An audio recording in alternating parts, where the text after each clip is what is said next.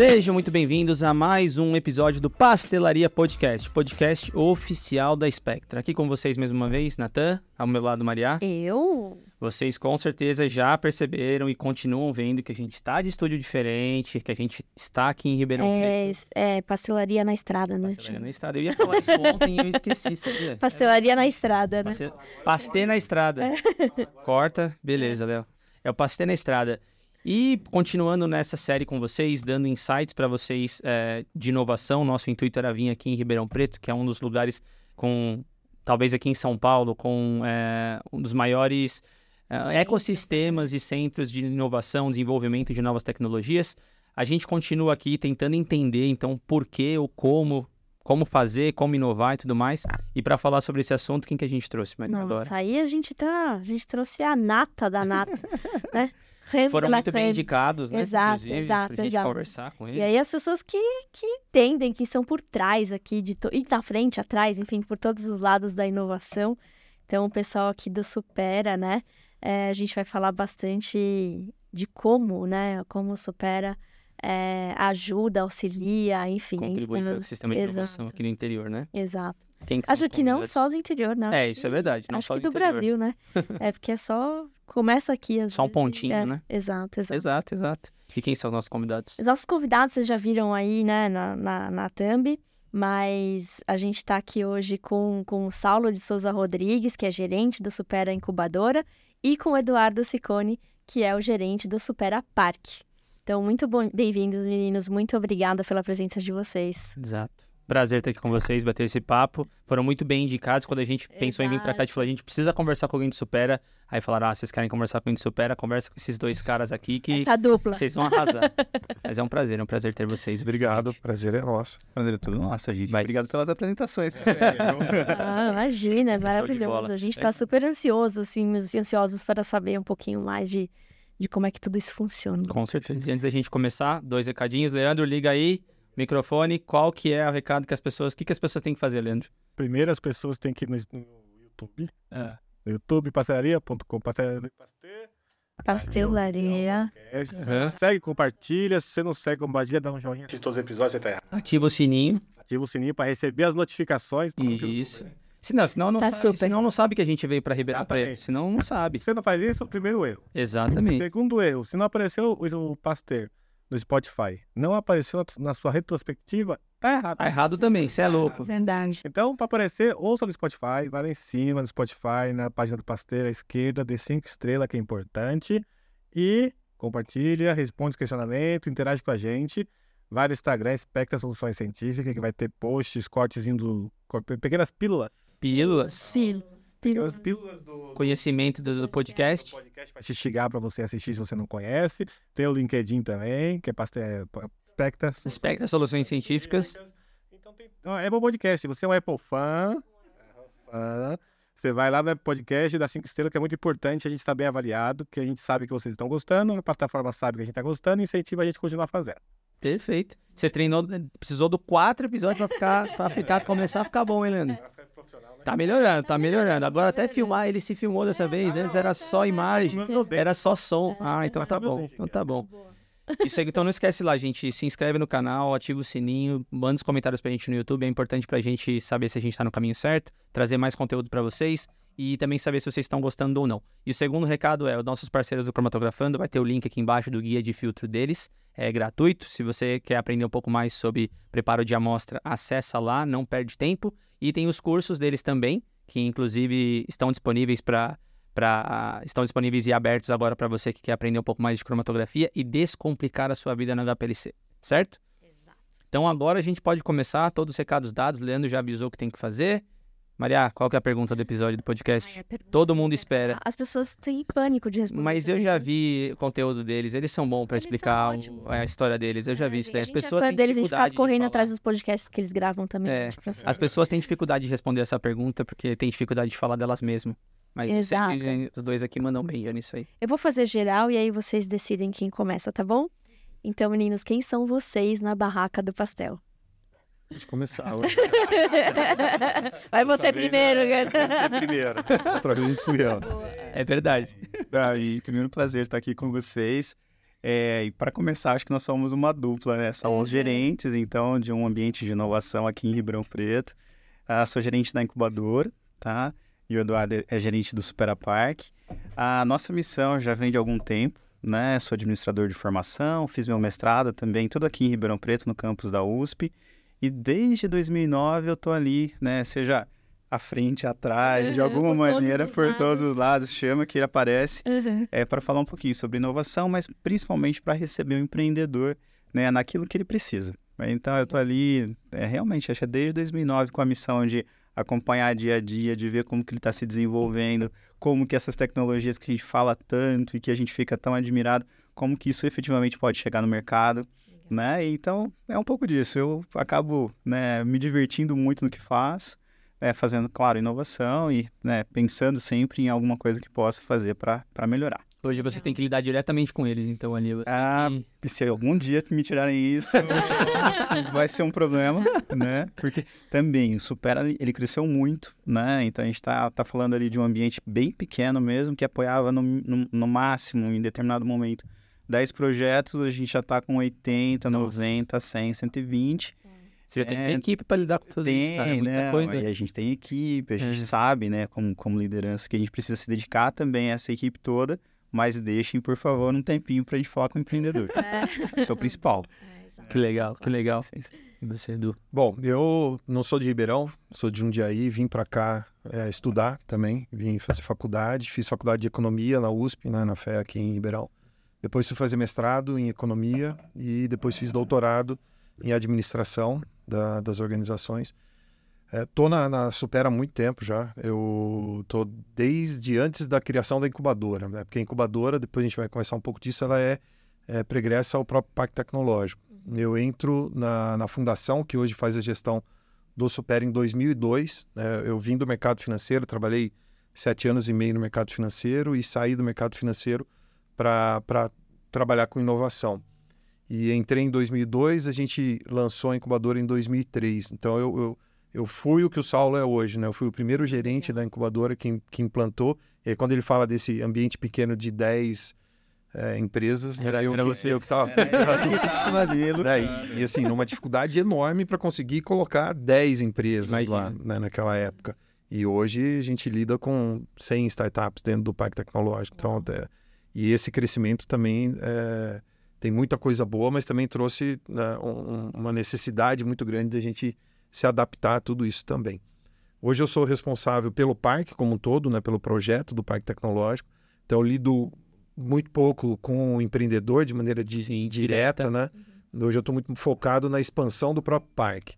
né? Então a gente tem uma estrutura física que já está totalmente tomada e a gente está a todo momento trabalhando sempre dois, três anos na frente em gerar novas infraestruturas para que sejam ocupadas aí pelos empreendedores. Não, A gente foi lá visitar a... A gente foi na inauguração da.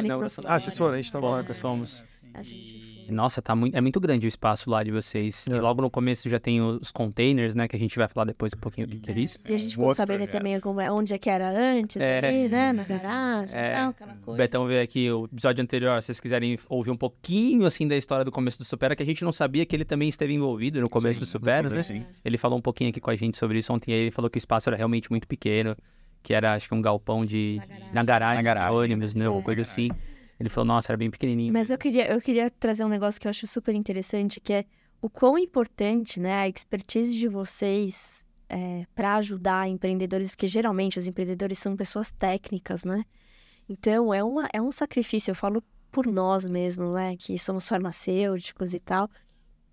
Assim, acho que além de tudo isso que vocês fazem, toda essa expertise, né, de, de administração, que é o que a área que vocês veem, assim, acho que é, é fechar com, é dar um direcionamento para às vezes para as pessoas que ficam lá com projetos incríveis da área técnica e não conseguem, né, é, saberem qual que é o caminho para seguir, né? Enfim, acho que é, não tem como dar, dar errado. né? Enfim, tá onde tá por causa disso, né? É, eu acho também, Maria, que a gente, em determinado momento, achou que realmente fôssemos um espaço, assim, sabe? Olha, é, o empreendedor tá aqui, tá, tá dentro de um campus, né? Tá dentro da universidade. Ele vai vir com várias tecnologias interessantes, mas assim, a gente talvez no início de tudo, a gente não, não conseguia conceber que ele precisaria de direcionamento. Exato. Que o perfil também do empreendedor, ele varia, né? Então, ele é extremamente técnico no sentido, tipo, de hiper especializado, uhum. né? Então, você... Cara, a gente tem como incubado, né, esse empreendedor que está com a gente, ele tem alguns que são da Academia Royal de Ciências. É. E aí você fala com ele, fala, cara, olha, o importante é que você tenha esse fluxo de caixa garantido. Exato. Assim, é. tá. O que é fluxo de caixa? Eu consigo ir para a bancada, eu consigo ir para o microscópio, eu consigo te entregar uma análise, mas eu não faço ainda, né? Não tenho a ideia de como é isso. E aí, em determinados momentos, a gente achou que a gente conseguiria simplesmente fornecer esse apoio por meio de consultorias. Em outros momentos, a gente dá um passo, digamos, de lado e fala assim: não, não, não, deixa isso, você não se encarrega disso então, vamos focar em você arrumar alguém na sua equipe, um sócio que pudesse também te ajudar quanto a essas demandas, né? E hoje não, hoje a gente tem muito mais uma visão de desenvolvimento de negócios, ao mesmo tempo que é um desenvolvimento pessoal, né? Exato. E aí, qual que é o desenvolvimento pessoal esperado? Depende, uhum. né? Então, tipo, Maria pode chegar para a incubadora hoje e falar assim, olha, gente, eu quero ficar na bancada, né? Não me tirem da bancada que uhum. vai ter problema.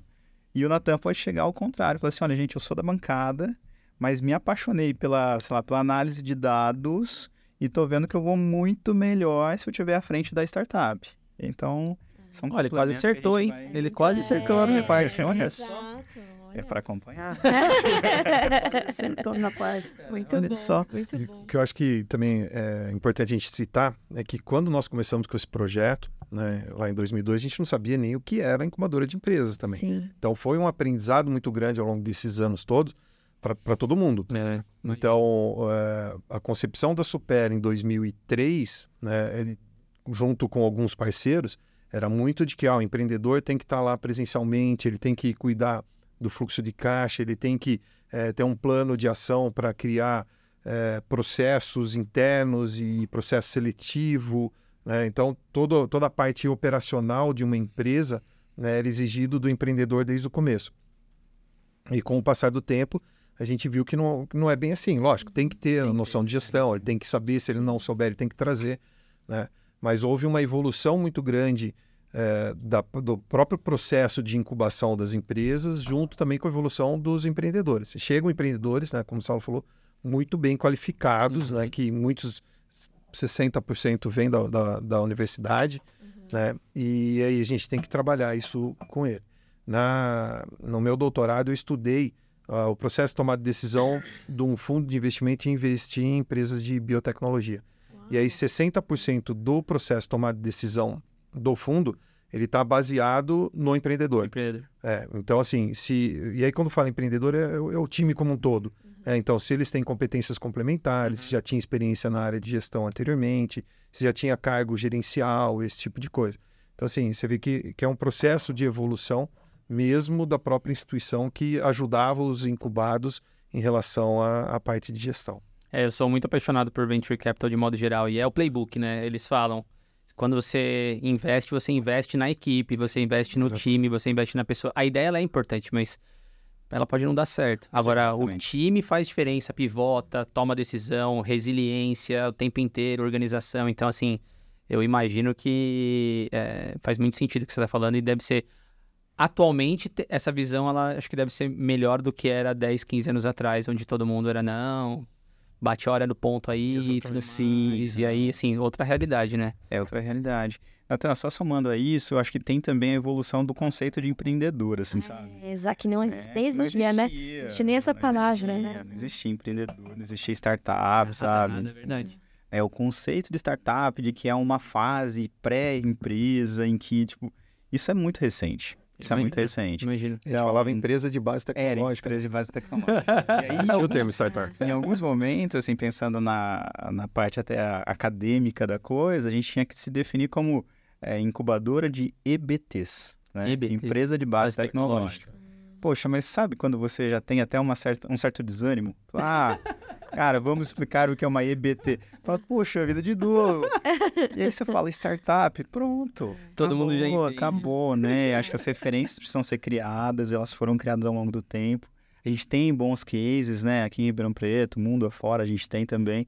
Então, acho que isso contribui muito, né? Contribui imagino. para que isso tudo pudesse acontecer, né? E antes de eu. é, já, já teria vários insights para perguntar para vocês aqui, mas antes disso eu vou tentar seguir uma ordem. Como é que vocês foram parar no Supera no final das contas? Porque você veio de banco, né? Você falou, Isso. mas aí você automaticamente mudou pro Supera. E você. É uma transição de carreira. É, né? não, Assim. é uma outra. É que tem muito a ver, né? Pensando no que Sim. você fazia provavelmente no banco, tem muito a ver com a questão de gestão e tudo mais, mas de- lidar com empreendedorismo de modo geral, como que vocês entraram nessa pro Supera, assim? Bom, eu, eu nem eu falei, eu trabalhava no banco, cuidava na, da área de private internacional aqui do, de- do interior de São Paulo, né? Tinha um escritório em Ribeirão, mas cuidava do interior de São Paulo. E a ideia de se criar né, uma, uma fundação que pudesse fazer a interlocução entre as empresas, na época lá, em 2002, do setor de saúde com o poder público local, ele vem de alguns professores da, da FEA.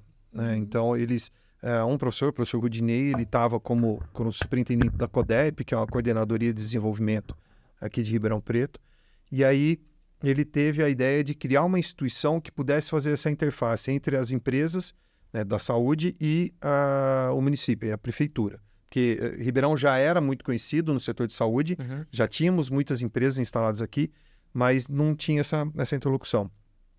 E aí ele cria uma fundação, né, que é a fundação que hoje faz a gestão do, do Parque Tecnológico, da incubadora. É, e quando ele cria essa, essa fundação, ele começa a chamar um monte de amigo meu que estudou comigo para ir trabalhar com ele. E eu já estava insatisfeito no banco por causa das metas, Sim, viagem, aquele negócio difícil, né? todo lá de, de, de quem trabalha no mercado financeiro. E aí um dia eu fui tomar um café com ele e falei, poxa, você está chamando... E, Todo e ele- e ele foi meu orientador de, de graduação É. e depois acabou sendo de mestrado. Ah, tinha 20. Ah, nossa, era Nossa. novo. 20? 20, 23. Não, não, mais, mais do que 20. ah, Que isso. Bom que ele se conhece há tanto tempo que ele É, "Ô, que me ajuda a lembrar minha data aqui. Era isso, né? Não, Era isso. não, 29, 29 anos. 29, 29 anos. É, Ah, mas 29, era 20. novo ainda, pô. É, 29 anos. É. Eu fui tomar um café com ele e falei assim, pô, você tá chamando todos os meus amigos para trabalhar e, e não me chama para trabalhar junto com você. E a gente, além de orientador, ele era muito próximo, muito amigo. Eu falei, ah, é, para mim você tá bem no banco, você não tá bem no banco. Eu falei, não, tô louco para sair. não vejo a hora Pena de de Tá sair. louco, né? Aí ele até falou, falou, olha, quem não é visto não é lembrado. Então, assim, eu jamais ia imaginar que você queria sair do banco. Ele falou, ó, vem trabalhar comigo, vamos montar a, a incubadora. Aí eu pedi demissão do banco e comecei, acho que em fevereiro de 2002. Então foi logo no começo do Super. assim, Foi, não, não tinha incubadora, tinha, não não. tinha. Incubadora. Aí a gente foi estudar o que era incubadora, aí a gente foi visitar as incubadoras que tinham no Brasil, porque esse movimento né, de empreendedorismo em em incubadora é da década de, de 80. Né? O, o- acho que o próprio Sebrae foi criado na década de 80. O primeiro edital de incentivo à, à incubadora é de, de, de 80. As primeiras incubadoras, se não me engano, de 86, né? que tem a briga São Carlos, Blumenau, né? É, então, de 86, e a gente nasce aqui em 2003. Né? Uhum. Então a gente não, não tinha ideia. Tinha ideia. A Tipo, USP São Paulo, que tem a incubadora lá. Do, Tem o o CIETEC. é, CIETEC, É. Também Ela é- incubadora USP e PEN. É, e é- ela é de quando, você sabe? Não pouco sei, mas ela é antes. depois do, É, do depois. que São Carlos. Né? As primeiras. sim, É um pouco antes do Super. É um pouco antes do É, Supera. Tanto é que eles nos ajudaram muito na, na, na parte de concepção, de eh, quais são os programas. Tem a Amprotec, que é a Associação Nacional das Entidades, né? Eh, eu cheguei a fazer capacitação para poder aprender, cara, o que, que um gerente de uma incubadora... Incubadora faz. Cara, ninguém sabia, não tinha ideia do que era. O que eu tenho que fazer? Imagina, né? E aí foi assim que eu fui parar na, na incubadora. Depois eu saio, entro em 2002, inauguro 2003, saio em 2004 fazer mestrado.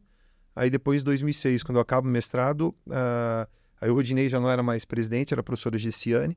A professora Gessiane me chama de volta, mas não para para assumir incubadora, para assumir uma outra função dentro da, da fundação, que era de gerente administrativo e financeiro eh, da fundação. Da fundação, né? É. E aí, 2009, 2009, quando o, o gerente que assumiu no meu lugar sai, aí ela fala, ó, volta para lá, porque você hoje é a única pessoa que conhece de incubadora. E aí eu acumulei gerente administrativo e da incubadora. E na época o Saulo era estagiário. Foi aí que eu conheci já o estava Saulo. lá. Eu estava lá.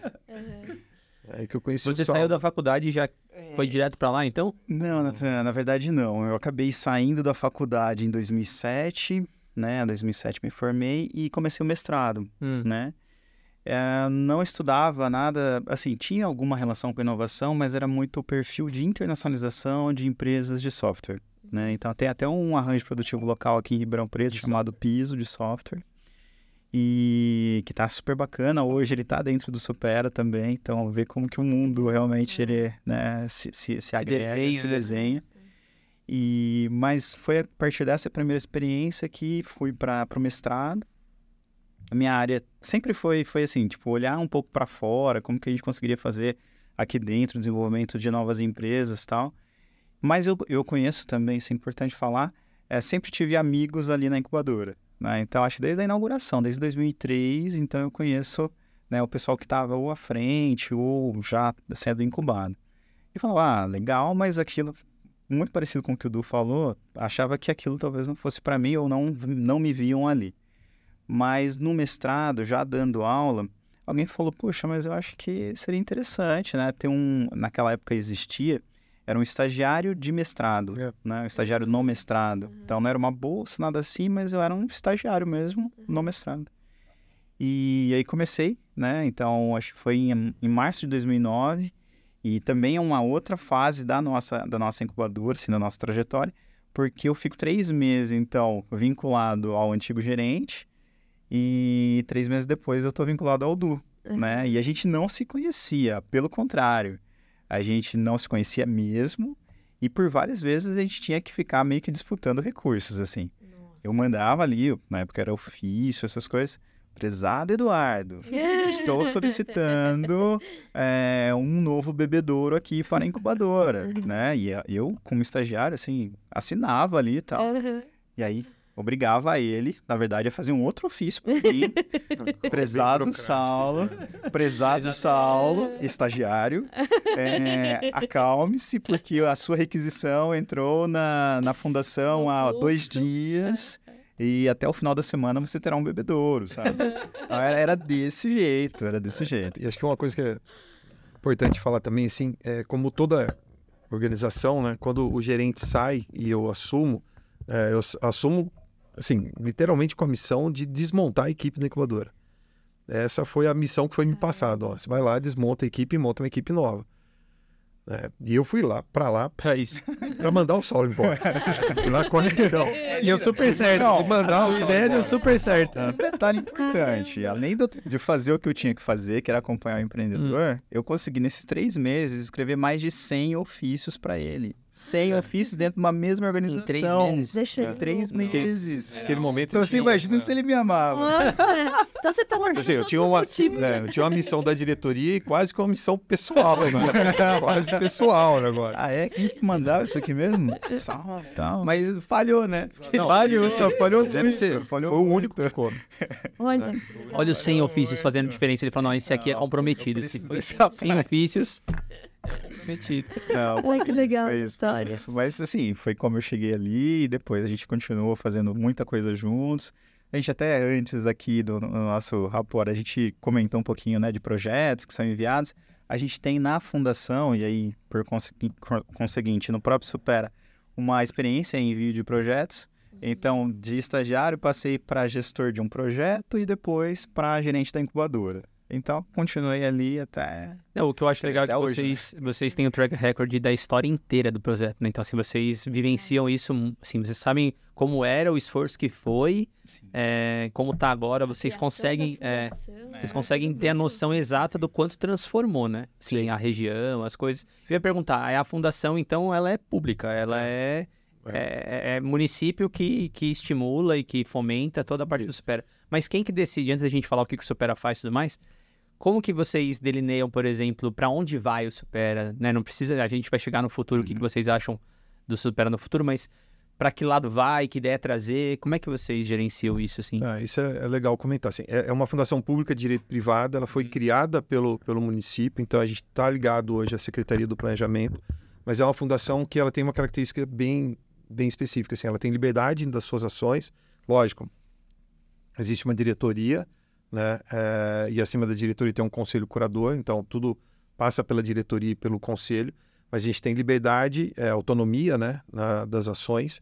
É, ainda temos repasses do município para a fundação, mas a gente hoje já tem uma, uma independência financeira é, na casa garante. É, na casa dos hoje de uns 60, quase 70%. Legal. Tá? Então, e a gente trabalha com o objetivo de ser totalmente independente, independente, financeiramente, até porque a gente sabe dos problemas que os municípios estão passando, existem uhum. outras prioridades, e aí ah, você imagina legal. um prefeito tomar a decisão entre botar dinheiro num lugar que é benéfico e na inovação. Sim. A gente sabe que isso é vai trazer retorno prazo, social, médio e longo prazo, mas é difícil a população. É, entre saúde e inovação, é, aí vai estar numa situação complicada. É, é difícil é. A, a, população entender isso e esperar isso. É, e hoje a gente trabalha com, com planejamento. É muito legal, porque assim, dentro da, da, da história do Supera, nós tivemos vários momentos de é, pontos de, de tensão muito forte, assim. Né? Então, teve um, um a FIPASE né, que é a fundação. E a fundação. Isso, ela fez todos os estudos para a implantação da incubadora, 2002 implantou em 2003. Em 2005, a gente já começou a estudar parques tecnológicos. Então, sem também, de novo, sem saber o que era parque, mas a gente começou a estudar. E o parque ele é inaugurado, começa a construir em 2012 e é inaugurado em 2014. Tá? Então, durante esse, esse período, a gente ficou é, realizando estudos, né, é, promovendo relatórios, esse tipo de coisa. E a gente, em 2008, a gente tinha um, um projeto bem consolidado. Na hora de lançar, né, começou a ter um, um, certo ruído entre os parceiros. Então, a universidade queria que o parque fosse para uma área, a prefeitura queria que o parque fosse para outra área, os empresários para outra área, e isso, de uma certa forma, parou o projeto, porque tinha que tomar a decisão de onde colocar. Né? E tinha até um projeto de ah, coloca a incubadora num espaço e o parque em outro não faz sentido, não faz, né? Não faz sentido. Não faz e aí o que a gente fez foi, olha, então deixa o pessoal decidindo aí, vamos de novo voltar para dentro do projeto e vamos continuar trabalhando. E aí a gente conseguiu é, fazer isso e 2012 a gente consegue destravar esse processo, 2012 é, começa a construção e inaugura em 14. E é curioso porque hoje a gente fica refazendo o próprio é, planejamento estratégico do parque e a gente vê que mesmo muitas vezes esquecendo do que a gente planejou lá atrás, a gente está seguindo, é. cara, muito em cima do que a gente tinha é, planejado. A gente, lógico, pulou algumas etapas, foi para a etapa 3 antes de ir para a etapa 2, né? mas a gente olha para o projeto como todo. Tem né, as tentações no meio do caminho, veio, veio o digital. Nossa, vamos, vamos para o digital, vamos pegar só o projeto digital. Aí lá na frente e aí foi até, eu, eu nunca vou esquecer, acho que foi até o, o, o Miller que a gente comentou antes da Shake Vira e, e falou pra gente, mas digital, vocês precisam focar e reforçar a, a expertise que vocês têm na área de saúde. Saúde, é. Né? Para que o digital? Né? Era um conselho que a gente tinha. Aí a gente fala, pô, é verdade, cara. No digital a gente tem menos. É, é vai começar do zero, né? né é. Aí volta, tudo e reforça. E a gente vai e volta, vai e volta, mas a gente tem seguido bastante é, acho que até uma análise de mercado mesmo, Sim, né? Porque é. você, ou melhor, uma análise de tendência. Tendências. Porque como que você imaginaria? A gente tá, a gente vivenciou, né? É, a gente teve dentro do Super até uma aceleradora. É, como que a gente imaginaria uma aceleradora com investimento, com programas bem definidos de desenvolvimento e tudo mais? Então a, a grande questão era tipo, não, desencana de apoiar o pessoal que ainda está na ideia e tudo mais e vamos para aceleração, né? Vamos para onde realmente está todo mundo olhando. Só que isso efetivamente significaria deixar um pouquinho de lado as, as bases tecnológicas ou essa, né, o, o deep tech. Uhum. E, e, aí, por certo, a gente continua, né? Eu acho que hoje a gente, a gente é muito feliz, na verdade, em, em poder dizer que, tipo, olha, quem que tiver começando, tiver ideias ou incômodos, ou, é, ou mesmo tiver abertura para pensar as coisas de uma maneira diferente, pode sim encontrar esse apoio dentro da Supera que, né, Acho que é quase. É, e, e, Deep Tech, de modo geral, é bem difícil, né? É Porque você tem que entender. A gente estava falando isso ontem, a gente falou com outros convidados aqui. O quanto é mais demorado, o quanto é, é normal, é mais investimento, mais longo prazo. E, e não é o mesmo, a, o mesmo mindset de cabeça para quem está empreendendo, ou para quem está acelerando, ou para quem está apoiando, de um negócio digital, por exemplo. É. O retorno pode ser muito mais rápido. E na área da saúde isso, Não, isso aumenta isso mais ainda. Isso aumenta. Isso e, e acaba que isso é uma característica, acho que não só... É, acho que eu estou ouvindo vocês repetir coisas que a gente ouviu nas gravações, que, que é essa questão, né, de você tem a ideia, mas as oportunidades vão aparecendo e aí você, você por vezes desvia, né? Sim. Até porque às vezes é um retorno muito mais rápido, porque putz. Né, você está falando de deep tech ou de qualquer coisa que esteja na base, é, é muito mais, é difícil enxergar, né? Assim, Exatamente. algo mais palpável. É, acho assim, Maria, só sem te interromper também, mas assim, pensando em. É muito certo de que o, a ideia que está sendo pensada no primeiro momento, ela vai mudar. Né? Ah, então, sim, e a, sim. gente, a, gente, a, gente, a gente vivenciou isso, na verdade, como Uhum, instituição, a gente uhum. vivenciou isso muitas vezes, né? A gente se permitiu fazer algumas mudanças, embora a gente esteja hoje realizando coisas pensadas antes. Mas quando a gente pensa na, na- nas startups, mesmo nos empreendedores, nossa, se não mudar, tem algum problema. tem algum problema, assim, porque é, as metodologias, inclusive de inovação, elas pregam isso. Elas pregam que você vá ao mercado, que você faça Sim. validação. Né? A gente começou falando até a questão da, da análise de tendência. Não, tem que fazer isso. Uhum. Tem que fazer isso. Então, ah, eu tenho uma super solução, eu tenho, presta um serviço único. Legal que você faz. Mas, tipo, o que, que é quais- mercado? o que, que o mercado Que é? A gente, a gente recebe muito Quais contato para fazer para fazer questionário ou É, entrevista. a fase de entrevistas, né? É, O pessoal É, do gente- Sebrae, eu acho que em 2020, 2021, a gente recebia assim contato duas, três vezes por mês, assim, de- da, do- da galera do Catalyst. A gente recebeu Sim, muito sim. contato. A gente tem sido bem interrogados assim nos últimos tempos, justamente para essa etapa de pesquisa de mercado e tal, e algumas coisas que a gente pode a contribuir, né? E você sabe, Maria, que aí, pra gente, é muito bom saber que vocês podem e que vocês têm ajudado tanto. Porque não é fácil. É. né? Imagina. Não é fácil. Assim, ah, em Exato. qual.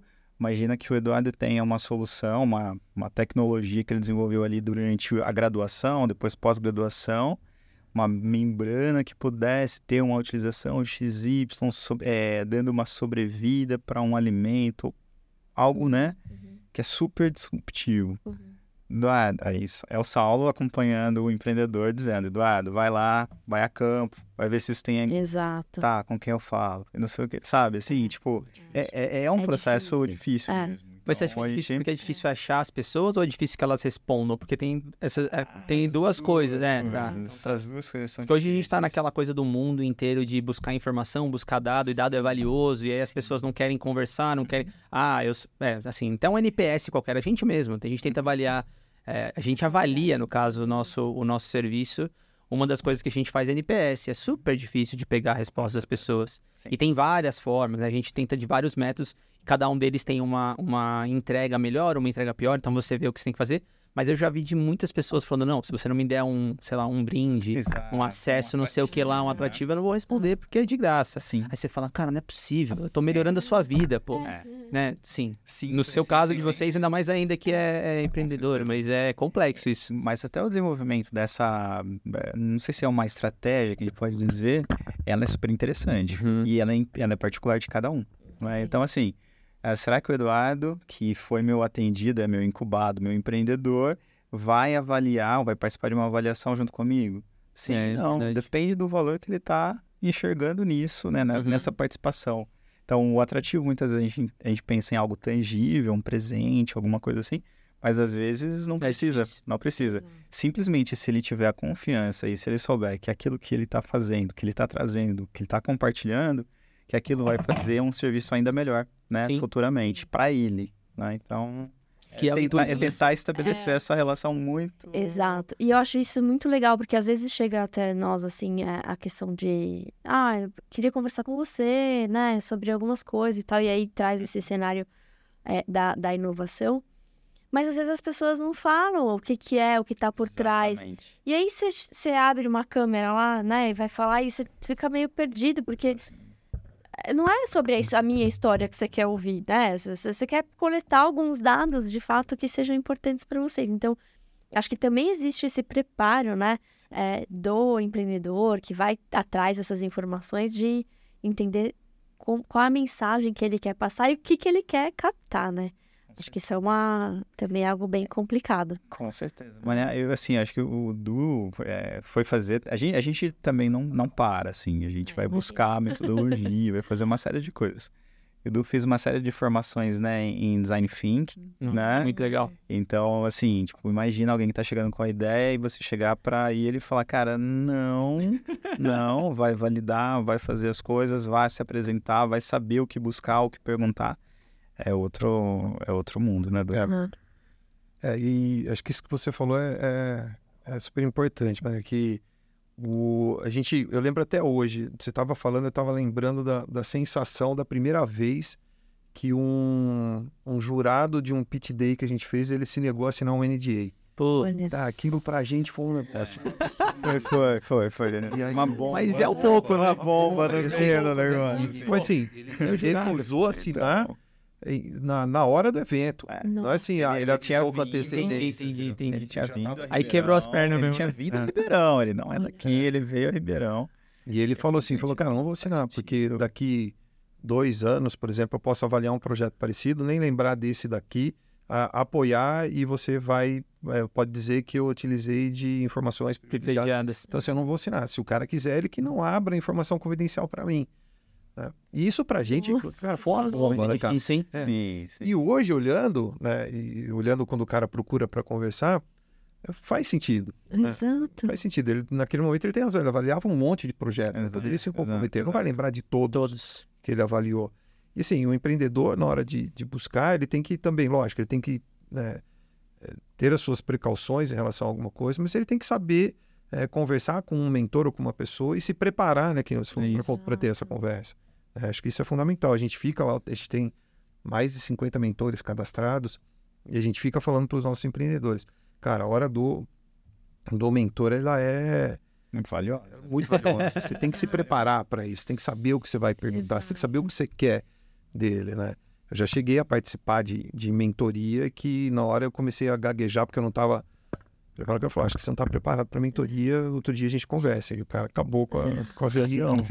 Eu fiquei ali. Então, assim, E é uma habilidade também isso, né? Você falar sabendo o que, como, como atrair atenção, mas ao mesmo tempo resguardando o que é importante, porque é isso, quando você vai apresentar projeto, a gente já teve algumas experiências como dessa. Você vai apresentar projeto para um investidor, nem sempre ele vai querer fazer NDA NDA mesmo. Sim, porque... Sim, sim, sim, sim, sim. E aí, tem medo de você falar uma coisa que aí ele vai falar, beleza, eu faço isso melhor. Sim. Aí ele gostou da sua ideia, mas ele fala, puta, mas eu tenho uma equipe, eu posso fazer isso melhor. Posso Putz, aí, desenvolver sem você. a gente É. fez essas experiências, é bem intensa, assim, a gente falava, ixi, e agora? Então, mas aí, Natan, o que a gente está tentando sempre fazer é amparar o empreendedor, né? Uhum. Assim, esse- a gente, nesse caso, toma partido. a gente toma partido sempre. assim. Então é sempre pelo empreendedor em relação àquilo. Tipo, a gente sabe com quem a gente está lidando, a gente, a gente tem mais ou menos o perfil dele, o Sim, que sim, pode sim, ser né, um desafio para ele. Fala, Nossa, para aquele rapaz falar em público é horrível, complicado. complicado, para ele abrir um pouquinho vai ser ruim. Ou então é o contrário, viu, Maria? Ixi, fala demais. Não, é o, não, o contrário, até no sentido do que a Maria falou. Olha, o cara falou, falou, falou, não falou nada ainda. Eu tenho gente que fala o contrário, ele dá, ele dá realmente, se é uma formulação, ele dá a formulação. é, Ele dá o algoritmo dele. Ele falou assim, mas cara, e a estratégia de negócio? Ah, a estratégia de negócio é porque o algoritmo, sabe, ele É, não, não volta. consegue, Ele né? não consegue. É. Ele não consegue porque ele é realmente É. técnico, né? E, e apaixonado por aquilo que faz. E tá ótimo. Então, a gente vai sempre tentar olhar muito para o que ele está vivenciando, né? E, e assim, a, a hora do mentor é importante, a hora do investidor é importante, o investimento que pode acontecer, poxa, é mais importante ainda, e o sucesso do negócio também é super importante. Então a gente tenta, de alguma maneira, equilibrar todas essas né, variáveis e tentar entregar a melhor coisa possível, Legal. né? Sabendo que muitas vezes isso não é fácil. Não é fácil. Já que a gente falou de tudo isso, não sei se as pessoas estão assistindo já entenderam, mas eu agora vou trazer o assunto para se a gente pudesse definir o que, é- o que o supera, o que o supera, a supera é o supera ou a supera. Ah, su- o tem supera, tá. E a supera. Eu tava pensando nisso porque Sim, tem vários. É. É. supera tem várias coisas dentro dele mesmo, então precisa- É, vai ter que ser, Leandro, vai ter que ser. E supera. É, não, mas eu ia falar para vocês explicarem o que que o supera faz, mais ou menos a estrutura A dele. incubadora, né? É, pra gente depois começar a continuar outras perguntas, porque eu tô achando que duas horas vai ser pouco, vai. O, o Super ele é um, um ambiente de inovação, né? é um parque tecnológico né? que está ligado a uma instituição de ensino, nesse caso está ligado à Universidade de São Paulo, né? ele fica dentro da Universidade de São Paulo. Nós estamos instalados no campus né, da USP, numa área de 400 mil metros quadrados. é, em que essa área ela está hoje no nosso planejamento dividida em três, três fases. A fase 1 ela está consolidada, que é a construção de dois prédios, cada um mais ou menos 3.500, 3.700 metros quadrados, em que a gente tem em um prédio a incubadora de empresas, é, no outro prédio o centro tecnológico e o centro de, de negócios. Uhum. Tá? A fase 2 seria a construção do núcleo administrativo né, do parque, e a fase 3 a liberação dos lotes para a instalação das empresas. Uh, a gente pulou quando eu falei. É, já tem essa empresa lá. a gente foi para três, né? E agora a gente nem vai ter a 2. Né? a 3 virou a 2, a 2 agora talvez passe para ser outro número. Exatamente. Então, a, a, fase dos lotes é uma área de 150 mil metros quadrados, dentro desses 400 mil, para a instalação de 126, 126 lotes, né? É, que as empresas possam, possam construir sua sede, seu núcleo de inovação, né? seu departamento de P&D, né? Então, a gente já tem uma empresa que está, que é a Liquinoflora, está com seu prédio pronto, né? E mais quatro terrenos que já foram cedidos, em que as empresas começam a construção uh, já no início do ano que vem. E também a parte do Container Park, que é um, uma área... Que é muito legal. A hora que eu entrei do lado direito, falei, nossa, que bacana. E é. eu tive a experiência, desculpa te cortar, mas eu te cortando, é, eu trabalhava numa... Eu trabalhava como especialista de equipamentos há muito tempo atrás. Antes de entrar no Axê, contei para vocês aqui um pouquinho no começo. É, e aí eu visitava o Brasil inteiro falando sobre cromatografia, falando sobre é, é, equipamentos de síntese orgânica.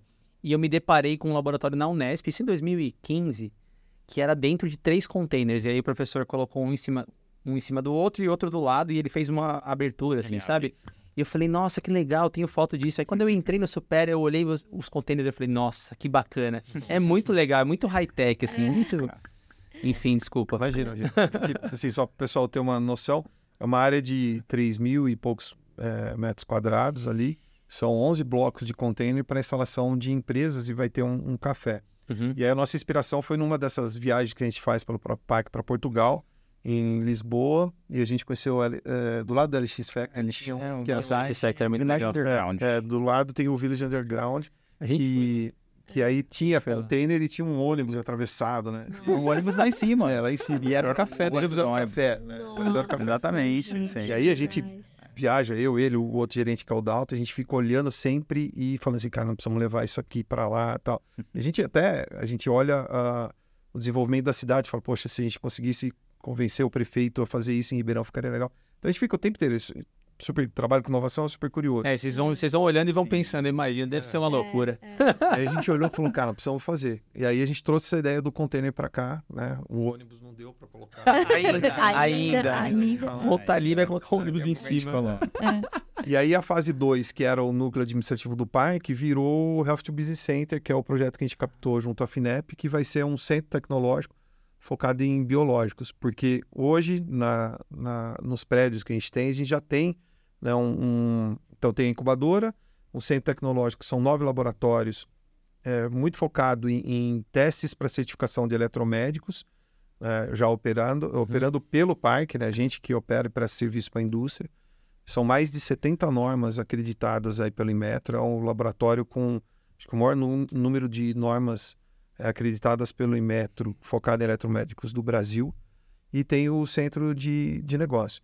E lá dentro tem assim, uma outra infinidade de unidades de negócio. A gente Imagina. tem o Superalab, que é o laboratório de inovação aberta, o escritório O, o Superalab é uma pergunta, eu já pensei nisso, é, já por causa do site de vocês.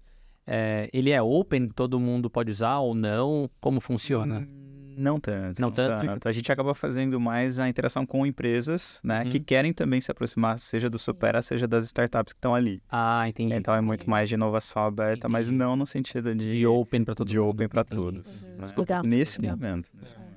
Bom, vou, vou, ter que convidar vocês ano que vem para saber de novo. Isso. mas, uh, mas pegando esse gancho, Nathan, a ideia é que no Health to Business Center a gente tem, assim, espaços é, abertos mesmo para aquele que quer nossa, eu preciso é, dar uma ideia. É. Exatamente, exatamente. Claro que né, seria quase impossível né, um, um, espaço aberto que reunisse todas as soluções. Então, isso uhum. a gente sabe que não vai ser possível. Mas que tem ali, tipo, bancadas, que tem espaços Sim. abertos, que as empresas possam, empresas e quaisquer pessoas possam chegar e fazer seus testes, é o que a gente quer. Legal. Então, isso, isso seria uma quebra de paradigma absurdo, né? Exatamente. E a gente teve essa inspiração na Bio, quando a gente foi para Boston, da primeira vez, né? A gente Uhum. foi para Boston. E a gente visitou o Lab Central lá e a gente olhou para ele e falou, cara, de novo, precisamos levar algo parecido com isso. Só que lá ele é suportado pelas grandes empresas farmacêuticas, né? Que botam dinheiro no processo. E aqui a gente sabe que não daria para fazer isso logo no começo. Então, qual foi a nossa estratégia? Nós vamos montar, eh, construir o prédio, colocar todo o mobiliário, né? atrair projetos. E aí depois a gente vai procurar as farmacêuticas e falar, ó, a gente tem esse projeto aqui, você quer ser sponsor desse projeto, você quer ser mantenedor? E aí a ideia é, é replicar um pouco do modelo que, que tá lá. É, até mais que isso, né, Edu? A gente tem espaço para isso. É, Porque hoje um dos gargalos que nós temos, embora a gente tenha falado de áreas muito grandes, é, é espaço. É espaço para o empreendedor. Isso tanto na incubadora, quanto no centro de negócios, agora no container que já nasce pequeno, então é ter espaço. Já nasce pequeno. Nasce pequeno, nasce Espaço pequeno. lá. Nasce um gigante. Nasce pequeno. Ah, mas é que são muitas oportunidades. São, né? são. Acho que. É, e a gente, a gente vivenciou diferentes momentos, assim, pensando em, em- A gente realmente acreditou sempre na, na- nos empreendedores desde o início, então, na fase de ideia. Ah, talvez hoje seja muito definido que para que esses projetos possam avançar, ou eles têm que fechar algumas parcerias, né, com al- pessoas que já têm as suas próprias estruturas, Uhum. né, ou mesmo na universidade, então eles têm que né, viabilizar um pouco isso. E tem a própria FAPESP que ajuda demais, Uhum. né, ajuda muito. É, A gente tem uma relação até é muito íntima, assim, tipo, então aquele que está começando o processo de incubação acaba submetendo um projeto à FAPESP, a FAPESP referencia ou pede uma, uma referência nossa sobre o projeto, então é um negocinho trabalhado né, em conjunto, mas, mas isso acabou resultando, né? Isso que esse é um, um grande detalhe nosso, uma grande característica nossa hoje, que é de estar com todos os espaços tomados, né? Fila de espera e o próprio container que vem das inspirações e da, né, da nossa vivência, viagens e tudo mais. Ele vem também às vezes de provocação, tipo, como que a gente faz isso aqui Para aumentar rápido? espaço, É. verticalmente. E aí, eu- assim, acho que. Não lembro qual, qual professor da farmácia em um determinado momento chegou pra gente e falou assim: olha, é, posso fazer um laboratório aqui num container, né? E acho que tinha outro que tinha pedido uma outra coisa semelhante. Ele falou assim: ah, vamos fazer um estacionamento de container. É, um container park. Container park. Né? Então, hoje é, um- é uma, reali- é uma realidade. Tem espaços maiores do que a gente já tem nos dois prédios. E a ideia é que Não, a e aí você já libera espaço do prédio também, né? É, essa Porque aí as pessoas vão pra cá, libera lá, entra mais gente ali e vira um ciclo, né? É, fica bem Exatamente. rotativo, né? Começa Exatamente. incubado e tal, passa e, É. e- e acaba no parque É. ali. tem algumas, algumas questões que são, às vezes, entraves, porque isso também, por bem e por mal. Ah, alguns dos projetos, eles avançaram tanto ali com a gente, que eles conseguem seus regulatórios ali, né? Então, é um, é um prédio compartilhado, grande, com uma estrutura interessante, mas que tem todo o, o- o- to- todos os atributos físicos, inclusive, para que o, sei lá, o equipamento possa ser produzido ali que o, a substância, o Uhum. kit diagnóstico possa ser produzido ali, né? Então, a hora que a gente vai transferir então essa regula essa regulação, digamos, para outro espaço, é um pouco mais delicado, é. tem que começar de novo. Então, a gente está vivenciando isso com as primeiras empresas que estão transferindo suas sedes, né? Mas é um processo que a gente também é, a gente não previu, mas que hoje a gente Não, e aprende, né? Aprende junto com ele e tudo mais. Ontem, quando o Betão estava aqui no, no episódio anterior, que a gente gravou com ele, a gente estava falando sobre isso, sobre a questão da, da, da experiência de Boston. É, que se você for olhar mesmo, e eu já, já tive a oportunidade de ir lá, se você for olhar, todas as universidades estão muito perto das indústrias, Uhum. ali perto do Rio. É, é um núcleo, né? É um nicho. Eles estão muito próximos do que está acontecendo dentro da universidade, captando não só recurso humano, como ideia, apoiando, incentivando. E é o que você falou, assim, com certeza, se a indústria brasileira quiser migrar para a área da inovação, ela vai ter que estar perto de um, de um centro como esse. Exato, exato. Eu Acho que duas coisas que, que é legal comentar. É, a gente vai criando os programas de acordo com as necessidades que vão surgindo, né? Então, é, o Container Park com 150 metros quadrados de área, é, ele é um meio termo entre o centro de negócio, porque tem a incubadora, o centro de negócios, agora vai ter o Container Park e os lotes. Então, a gente foi criando, né, e hoje a gente já está olhando lá na frente, talvez em, em prospectar recursos para salas de 300 a 400 metros. Porque aí de 300 a 400 para o lote é, é, é muito mais fácil do que ela sair da incubadora e ir direto para o lote. Sim. É um salto muito grande. né? Uhum. Então a gente vai criando esses, esses programas é, de acordo com como que surgem as necessidades. E você falou de Boston quando a gente foi, acho que foi no MIT, né, que a gente também ficou encantado com o que a gente viu e, e a gente perguntava assim, mas como que isso acontece? Ah, acontece porque ali do outro lado da rua, que é a universidade do outro lado da rua, tem um prédio onde os professores têm as suas empresas. né? Isso é permitido. É, não. É, e a gente fala, cara, isso no Brasil, na universidade pública, lógico que mudou muito, né, mas isso ainda é, é, é impensável, né? Então, isso e uma outra que eu nunca vou esquecer né, de experiência, e por isso que essas viagens que a gente faz pelo parque é importante, porque a gente vai tendo essas referências, né? Quando a gente foi uma vez para Filadélfia, na Baio também, a gente conheceu uma empresa que tinha um, um brasileiro, né? É uma vacina. Era uma vacina é, higiênica para uma doença que acometia crianças recém-nascidas, né, dava uma cegueira né, é, nos primeiros meses de vida. E a gente conheceu essa empresa que tinha um brasileiro que era professor da Universidade da Filadélfia, do Hospital da Criança, né, da Filadélfia. E para mim foi um, um arranjo mais legal que eu já vi. Assim, primeiro, nasceu dentro do hospital, essa startup, é, fez uma spin-off do hospital. O hospital era sócio de 50% da startup, junto com um, os professores, inventores e o fundo que aportou o recurso lá. Eles chegaram a fazer a IPO. Caraca. Eles É que lá tem outra mentalidade. É outra né? mentalidade. É outra mentalidade. É Fizeram a outra IPO, mentalidade. captaram uma grana e eles construíram uma, uma fábrica né, da vacina é, no 13º andar né, de um prédio. Prédio De um prédio. comercial. É, comercial, um prédio comercial, é. assim, um prédio comercial normal, igual a gente tem aqui, tem em São Paulo. A gente olhava lá e perguntava, não vou lembrar o nome do, do professor brasileiro, perguntava assim, cara, mas como que isso é possível? né? E aí ele falou, falou, ah, o FDA aqui trabalha de uma maneira difer- diferenciada. Ela, ele trabalha quase como uma consultoria. Então ele vem aqui e vai ajudando a gente a construir isso daqui. Cara, isso no Brasil a gente não conseguiria num prédio comercial.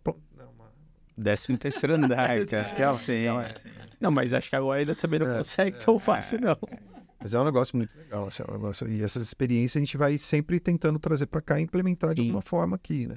É, hoje, olhando, né, naquela época quando a gente criou a, a Supera Incubadora, que depois virou Supera Park, eh, não tinha o conceito de startup, mas o Supera é- ainda é uma grande startup. Porque, Uhum. e, e o legal né, do Supera é que a gente tem a cultura da experimentação e não tem eu de medo de errar, sabe? A gente vai testando, a- ajustando, errando, acertando algumas coisas, abandonando alguns projetos e a gente vai né, sempre olhando para aquilo que é mais importante, que é o empreendedor. A Sim. gente precisa criar condições para que o empreendedor cresça é, e é lógico que a gente não quer que ele saia dali de dentro. Alguns saem, né? a gente não tem como atender todo mundo, mas a, gente- a ideia é que a gente consiga cada vez mais aumentar esse ecossistema que a gente tem, mini ecossistema que a Sim. gente tem lá dentro. Qual a diferença, assim, já que a gente falou de bastante de incubadora e tudo mais, mas é, aceleradora e incubadora tem diferença nisso? É, qual a diferença, por exemplo, do próprio Supera para uma Venture Capital, por exemplo, que aí tem equity envolvido? Como é que vocês...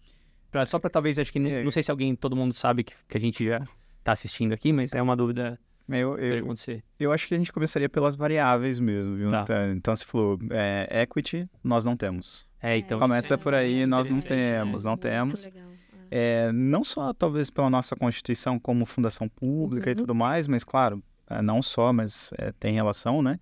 É, a gente nunca efetivamente conseguiu ou quis fazer parte ali dos projetos, assim, tipo, ter parte dos projetos.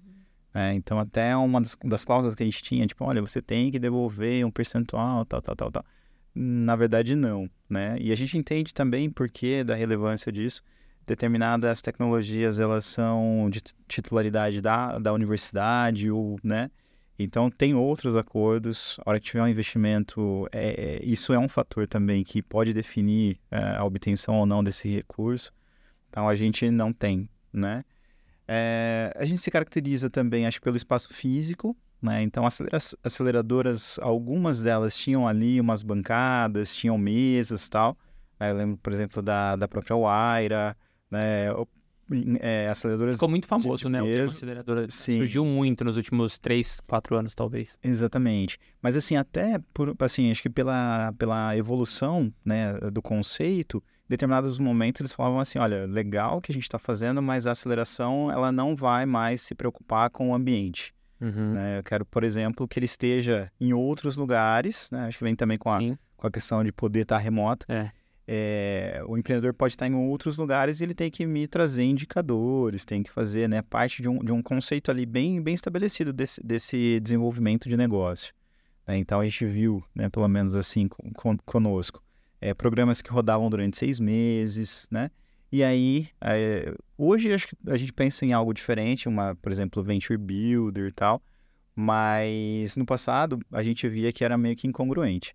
Então a gente falou, olha, tem uma, uma incubada na incubadora que é de biotecnologia, que vai levar tanto tempo para chegar na fase de prova de conceito e mais um tempo para fazer seus testes pré-clínicos e clínicos, né? Como que eu consigo colocar essa trajetória dentro de um programa de aceleração? Ah, tá. Principalmente se ele é curto. Como é que, se ele é curto, como é que eu consigo? Hoje a gente já tem outros, outros exemplos, assim, para citar, que são diferentes desse. Mas no passado não eram, e aí as próprias aceleradoras foram, é, de alguma maneira, mudando. Também. Né? Mas a parte da governança, a parte da toda estrutura, não é estrutura necessariamente física, mas a parte de, ah, talvez capacitação, mentoria, elas são parecidas dentro de uma incubadora com aceleradora ou não? Eu acho que acabaram se aproximando. Entendi. Né? No primeiro momento você tinha até algum, algumas metodologias bem definidas de aceleração, e a gente falou assim, não, isso talvez a gente não cobre de uma incubada, né, e aceleradora cobrando e tal.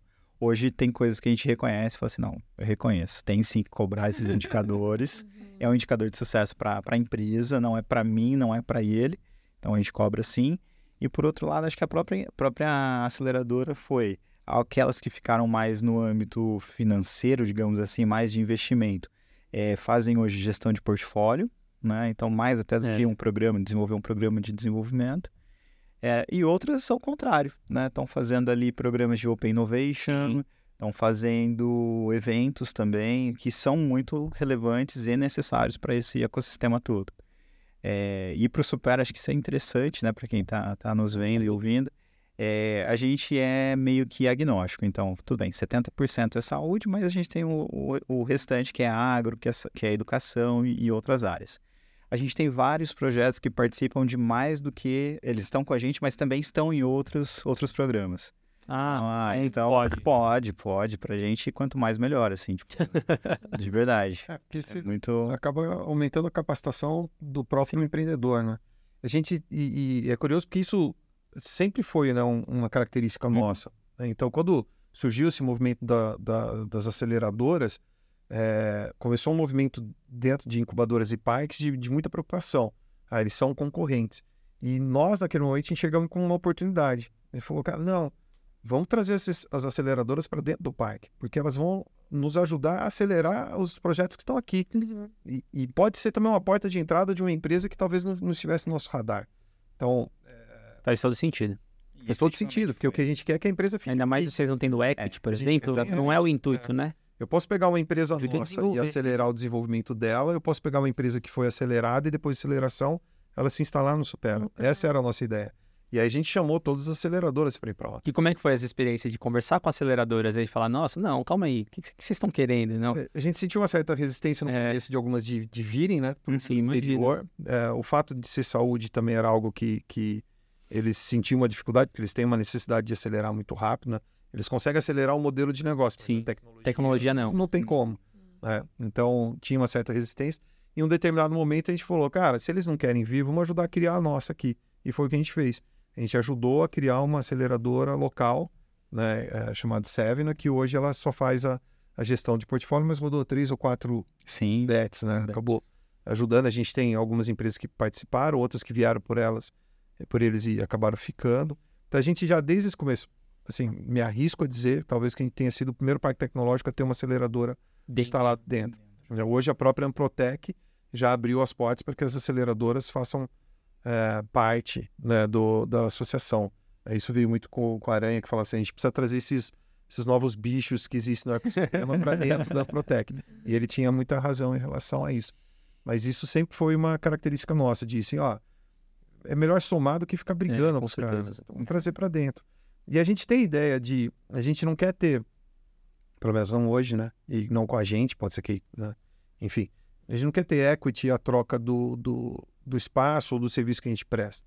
Mas, poxa, quem sabe no futuro, hoje a lei de inovação permite que a gente tenha um fundo do parque Ah, sim. tecnológico, aí o fundo, uma vez aportando, o fundo vai ter equity. Sim. E aí o retorno eh, abastece o fundo que eu consigo Exatamente. eh, ajudar mais empresa. Desenvolver Mas cada não vez a mais. fundação pelo serviço que ela presta. Com certeza. Você ia perguntar alguma coisa? Você viu? Não, eu ia só perguntar como é que o Supera se mantém, então, né? Uhum. Porque você falou que é hoje quase 70%. 70% de Recursos, recursos próprios, né? E sem equity. É. Como- A gente faz de tudo. a gente faz de tudo. Não, na verdade, sim. A gente tem hoje o pagamento de taxas administrativas, né? Para aqueles que estão ocupando os espaços. Isso precisa ser assim, né? Com certeza. Não tem como também a gente eh, não rentabilizar ou não reinvestir, ou não ter esse recurso para reinvestimento nos, nos próprios espaços. Eh, a gente também presta serviços outros, né? O Eduardo comentou do Centro de Tecnologia. Então, com esse escopo, que é o maior em, em eletromédicos do país, a gente acaba atendendo quem está aqui, mas a gente atende muita gente de fora, né? Grandes indústrias que têm ali tanto que fazer a certificação dos seus produtos, ou recertificação, ou até mesmo eh, demonstrar a viabilidade de determinados equipamentos. Então, tudo isso está ali também no Centro de Tecnologia, uma, uma grande fonte de receita ali para o parque. O Superalab, Superalab, né? montando os, os hubs de inovação, inovação. fazendo o programa de Open Innovation, capacitação. Vou só dar um exemplo, Lu, antes da gente continuar nessa, nessa lista. Ah, as aproximações ela elas acontecem de N maneiras, né?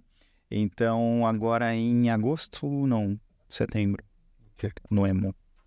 Foi novembro, né? É muito bom que eles, eles se completam muito bem, é muito bom.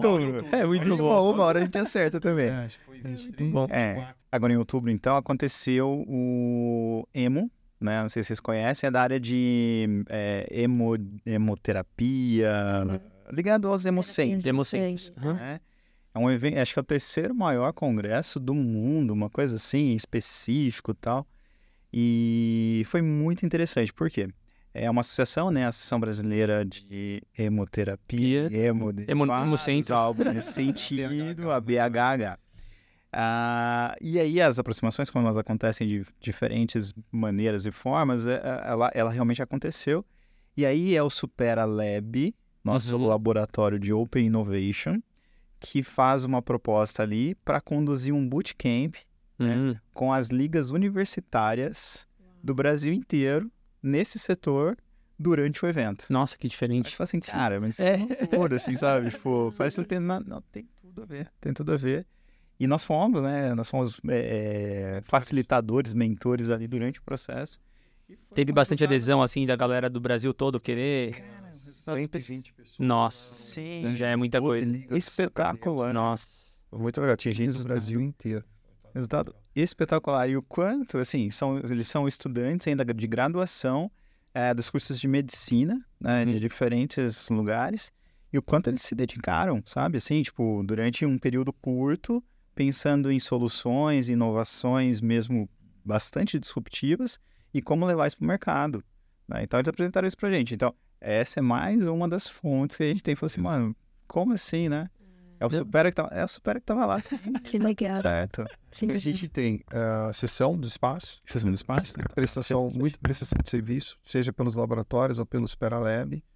É, tem também o- os cursos de capacitações que, que a própria incubadora lança, que isso também é, é cobrado. Ah, agora eu recebo o newsletter de vocês lá. Eu sei tudo que tá acontecendo aqui, as pessoas que estão vindo dar palestra, os cursos, não é? A gente recebe Que tudo. vai vir da líquido, né? Fico de olho ali, assim, sempre agora pra. Ô, vou lá pra Ribeirão. É uma desculpa pra vir pra Ribeirão, na verdade. Eu gosto muito de Ribeirão, mas. Pra tomar uma cerveja, tomar uma cerveja aqui. Mas você falou um negócio que eu acho interessante e até já caminhando pro final, deixa eu ver aqui. É.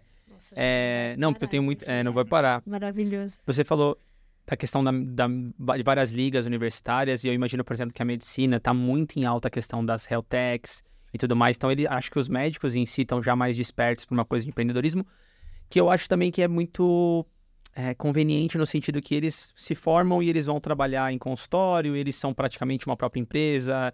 Médicos por si só é, têm a capacidade de fazer isso, faz um, é, tem uma clínica aqui, tem uma clínica ali. Na nossa área já não é bem assim, farmacêutico já não é bem assim, você é obrigado a trabalhar oito horas é, numa drogaria específica, então não tem a mesma mente. E se você é técnico, você é pesquisador, você quer virar professor. Uhum. É a nossa, a nossa. É comum, você quer fazer pesquisa, quer fazer um laboratório, o jeito é você ser professor. Eu falo que a minha experiência foi assim. Só que hoje em dia está mudando. Como é que vocês estão recebendo, a, como é que vocês estão percebendo hoje os universitários? Eles estão com mais mente empreendedora, não? Como é que vocês... um-? Vai lá, vai lá, fazer uma- se joga. uma- Desde o do início, né? Uhum. É, eu vou pedir para o Du falar um pouquinho como que ele era recebido ao fazer uma palestra para pós-graduandos, né, da farmácia, da odonto, das ciências biológicas, como que ele era recebido, assim, sabe? Pra- porque ele estava indo para falar de uma incubadora. É, já como supera, né? De inovação como supera. Isso 2004, 2005. É, o... Teve uma vez um congresso da USP para pós-graduando, devia ter acho que uns 800 alunos ali na, no, no anfiteatro. E eu fui falar da incubadora e eu tava falando para Para ninguém. ninguém. Pra ninguém. ninguém, assim. Tavam, estavam Tipo, todos ali, hein? A maior apresentação da minha vida, 800 Cara, pessoas. e assim, Nossa, eu vou dar show. Ninguém Estatística. ouvindo. Pra gente, naquele momento, era o, o público-alvo nosso. A É, gente, claro. a gente tinha assim, falou, cara, quem que é o cara que vai Prospera, incubadora, não existia o PAC. É o cara que faz a pós-graduação. Esse cara vai sair do mestrado, doutorado, esse cara vai querer, né? Porque assim, naquele momento você tinha pouca vaga de concurso, né? tinha pouca bolsa, né? E, e esse- cara, uma hora, ele vai ter que olhar e falar assim: eu vou ter que ir pro mercado de trabalho, eu vou ter que empreender. E a hora que eu falo da incubadora lá, eu falo pra ninguém. Pra ninguém. ninguém queria saber. Banho de água fria. Ninguém. Pessoa frustrada que chega assim, e fala assim, banho "Como é de água foi?" fria. Horrível. Horrível. A pior sensação da minha vida. Os caras queriam saber de bolsa, de concurso. Pô, mas isso supera da bolsa? De um monte de coisa. Ninguém queria empreender. Naquela época. É, Não, mas hoje a gente dá, viu? Boa. E aí eu saio de lá, reúno com o pessoal e falo, cara, a gente tem que conver- é, convencer esse cara ou colocar uma semente na cabeça desse cara antes dele entrar na universidade. Antes dele entrar na universidade, ele precisa ter o empreendedorismo é, como uma opção. É, porque ninguém queria. E assim, não é só porque ah, a gente está falando da farmácia, da medicina, da química, da bio. Não. Ah, o- Os, da área de negócio também, na fé, Uhum. é, eles queriam ir para as empresas que saíam na capa da exame. Queria pra XP. É, queria os pra caras queriam ir para grandes empresas, É. cara, eles queriam ser CEO das grandes empresas. Ninguém queria empreender. Né? E aí a gente fala assim, cara, a gente precisa fa- dar- fazer alguma coisa. E a gente estavam queria, totalmente contra a maré, né? É, Em 2004, assim. Nossa, que dor. e a gente queria um programa chamado Super Educa, né, que hoje o Saulo toca esse programa, é, para a gente ir para as escolas de ensino médio e Nossa, fundamental Aqui em Ribeirão? aqui em Ribeirão, para levar o empreendedorismo para a molecada.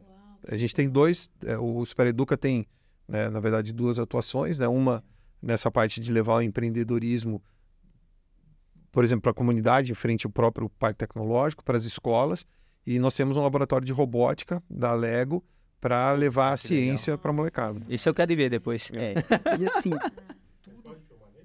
Não sei, aí Pode, tem que pode. perguntar depois. Muito legal. Esse eu vou querer. Eu sou fã de Lego.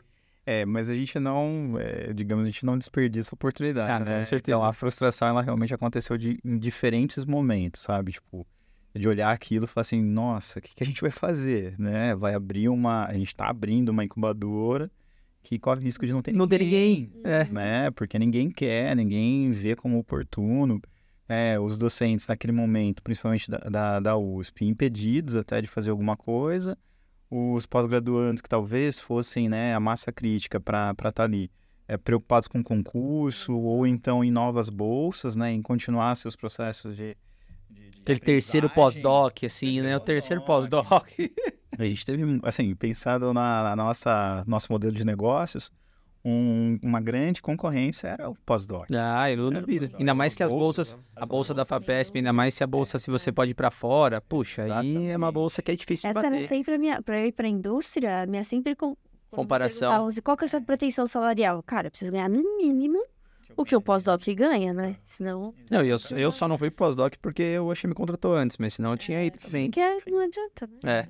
E naquele momento, acho que naquela época, a- a- acho não, a inovação não era Não. Não era moda, startup não se falava, né? Então a gente também não pode esquecer, a gente foi muito ajudado pela sorte. Sim. Da inovação virar moda e startup virar o que virou. Exatamente, exatamente, Edu. Não, eu, eu acho que muito isso, assim. Agora, pensando até no, no, no, como o empreendedorismo é hoje, né? Então você vai ter iniciativas que fogem à regra, por exemplo, é, de levar empreendedorismo para ensino médio, né? Até a gente teve, é, acho que agora está ainda suspensa a, a, a reforma do, do, do ensino médio mas que pregava muito mais empreendedorismo nas escolas. Então, ótimo, a gente tinha programa, produto para isso. Né? Até algumas startups nossas uh, se dedicam pensam aí, nisso. pensam nisso. Então, ótimo, a gente consegue estar tá ali. É, mas pensando também no meio universitário, isso também mudou. Né? Isso também mudou. Então, é, virou muito mais a chavinha do pessoal de que, olha, legal fazer o concurso, ou prestar o concurso, ou conseguir mais um pós-doc, mas é uma alternativa eu também empreender, né? mesmo que seja para fazer parte dessa cadeia, né? Dessa é. cadeia produtiva. E, e teve também um, um, trabalho que não foi só nosso, mas teve da, da própria agência USP de inovação e dos departamentos de é, levar o Supera, por exemplo, para o curso de férias, né, para o curso de inverno, para o curso de verão, uhum. é, é, levar para algumas disciplinas. Alguns é, empreendedores assumiram disciplinas e, e sempre né, a gente rodava disciplinas dentro do Supera. É, eu tive a oportunidade também de rodar uma disciplina no mestrado profissionalizante na área da saúde ligado à faculdade de medicina. E a gente rodou o programa inteiro dentro do Espera, porque a gente fazia conexão com, com, com os empreendedores. Né? Hoje eu dou, falou da farmácia, né? hoje eu dou aula né, num centro universitário privado aqui de Ribeirão Preto e eu ministro a disciplina Administração de Empresas Farmacêuticas. Né? Mas ainda falta. É, é, uma exceção. É, se você pegar é, na faculdade de medicina, acho que não existe a disciplina de empreendedorismo. Nossa, é outra, e é, o, nossa, é outra então, assim, não, não existe ainda. É, a gente entra nos cursos extras que eles promovem, mas não existe na matriz curricular. É, se bobear, não existe ainda na economia, na, na ah, fé, né? Porque quando eu fiz, não tinha. Na administração já tinha. É, não, e, e, pensando assim, até mesmo, né, como fomentar isso, né? Acho que nosso papel é também dar exemplo. Então, olha, gente, é possível fazer ó, o empreendedor que veio da medicina, que veio da farmácia, olha, ele tá, tá entregando isso no mercado agora. Olha, como que ele, pensando até num, num, o pessoal da medicina que passa ali pela fase de internato, cara, é, de repente ele pode também estar tá empreendendo durante a graduação, não é um problema, é possível conciliar, né? E a gente vai mudando os nossos programas para possibilitar isso para eles, assim, né? Para entregar isso para eles. Nossa, mano. E assim, eu acho que é um trabalho é, é muito árduo mesmo, porque assim, você precisa desconstruir tanta coisa. Não é só construir, né? Chegar, ah, vamos aqui plantar. Porque eu fico pensando muito, por exemplo, até mesmo nos professores universitários, né? Que não tiveram essa oportunidade, que não muitos não têm contato com isso. E de repente eles querem educar e, e, e colocar os alunos dele para aquela trajetória clássica, né? Sim. Que é o que a gente está falando. E por outro lado tem os professores. Acadêmica. por outro lado tem os professores que têm que, que tem uma dor, por exemplo, ver financiamento diminuindo, porque o governo está tá, tá com essa tá, tá nessa, nessa situação atual. E aí ele fala, pô, eu quero tentar inovar para poder conseguir uma captação, para poder continuar desenvolvendo meus projetos, mas também não tem a cabeça de como vai conseguir fazer. Aí os alunos deles podem ajudar, mas eles também não sabem como. Então é, é meio. eu acho que é até uma falta de. de... entendo, né, que existem algumas barreiras para eles também. Mas a extensão, ela tá muito aí para talvez ajudar nessa parte Não, também. Tô, é. E faz parte da universidade. Exato. Pesquisa, exato. ensino e extensão. E extensão também. É. A desconstrução que a Maria está dizendo, assim, para a gente, ela também vai aparecer de outras maneiras, né? Por exemplo, é, quando você consegue criar né, um ciclo positivo, pensa assim, tipo, olha, eu tenho às vezes um, um programa de pós-graduação é, que oferece bolsas, mas que também oferece a, a, possibilidade de uma formação acadêmica, visando muitas vezes o, o, o, o mercado academia, não o mercado, mas sim é, a academia em si. Né? Então eu estaria sempre reforçando isso. Se a academia, de alguma maneira, até oferecer salários interessantes, pode ser que eu tenha sucesso nesse programa, né? Então, tipo, olha, eu estou olhando o sonho de um empreendedor, um sonho não empreendedor ainda, o sonho de uma pessoa, né? Uhum. Estabelecendo condições para que ela possa se desenvolver ali, né? E entregar tecnologias e continuar né, essas as suas pesquisas. Então, beleza. Então, acho que é um ponto que foi construído nesse, nesse sentido. Às vezes as bolsas acabam não vindo, ou às Sim. vezes você não tem uma, um reajuste dessas bolsas. Bolsas. É, você pode sim aí ter até o próprio mercado, né? Não, não, não satisfazendo plenamente, né? Todo mundo que está procurando uma vaga, mas às vezes ele também se preparando para pegar as melhores cabeças ali, Perfeito. né? Então você está criando uma maneira de concorrer ali com o que está pensado para a pós-graduação. Se você também, é, inteligentemente, está ali se planejando com bons projetos, é, fazendo boas relações, né? Por exemplo, tem vários, várias fontes de, de, de financiamento, inclusive de fora do país, né? que financiam pesquisa, mas que financiam a pesquisa perguntando qual é a finalidade dessa É. pesquisa no mercado. Então, se você vai cada vez mais se estruturando, você pode ter sim seus programas de, de pós-graduação, né? É, alinhados, né? Não, não é assim, tipo, eu não estou concorrendo muito mais com, com, com o mercado. Não, a gente está tá parceiro, né? Então, até a- o- aquilo de dedicação que eu vou ter, de retorno que eu vou ter, tudo isso tem que estar muito bem descrito. E aí a gente espera que isso possa criar, sim, um ciclo muito positivo, né? De desenvolvimento, seja de inovação e de manutenção também. O Supera, da- já, da o. Supera já consegue chegar no limite, no- na situação de conseguir influenciar, por exemplo, professores, de entender essa questão da qual é a finalidade da sua pesquisa. Ó, nós participamos de duas, acho que duas experiências legais Isso é muito, muito Sim. bom, né? que, que para a gente chamou muita atenção foi nós participamos do planejamento estratégico do curso de informática biomédica da Putz, que Faculdade de legal. Medicina. Eles nos convidaram. Primeiro, assim, a gente achou fantástico. sentido, É. né? A gente achou fantástico eles terem um planejamento estratégico. Foi espetacular isso daí. E nós participamos. E com, com o Betão na criação da residência da inovação. Putz, é- e nossa, ele falou isso aqui, é muito legal. Muito legal. E aí a gente participou ativamente. Eu participei junto com ele eh, lá em São Paulo, tal, com o professor Catalani, eh, desenvolvendo isso daí. E agora com a eh, tangibilizando isso com o Inova aqui em Ribeirão Preto, isso vai e, e tem e ele é pensado de uma maneira né, da, da pós-graduação, né? Ele ter a residência e já ligado aos pés. Não, e eu ach- E o que eu achei mais interessante que ele falou foi a pessoa recebe uma bolsa Uhum. para se dedicar, porque muitas vezes a pessoa tem que se virar para pagar as contas dela, ela Sim, tem que fazer outras coisas concomitantemente, então não tem dedicação, sabe?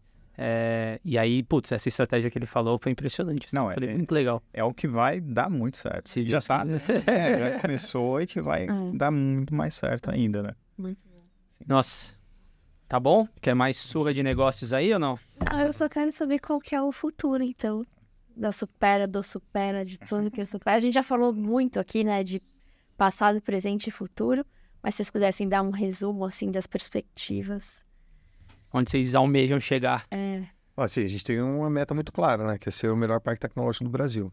Isso, pra gente, é uma meta que a gente persegue. A gente sabe que a gente está ainda em fase inicial, né? Então, esse mês, por exemplo, o parque da, do Rio, comple- eles completaram 20 anos. nossa. Então, a gente ainda tem muita coisa ainda para percorrer, mas hoje a gente já tem um reconhecimento nacional e internacional muito bom.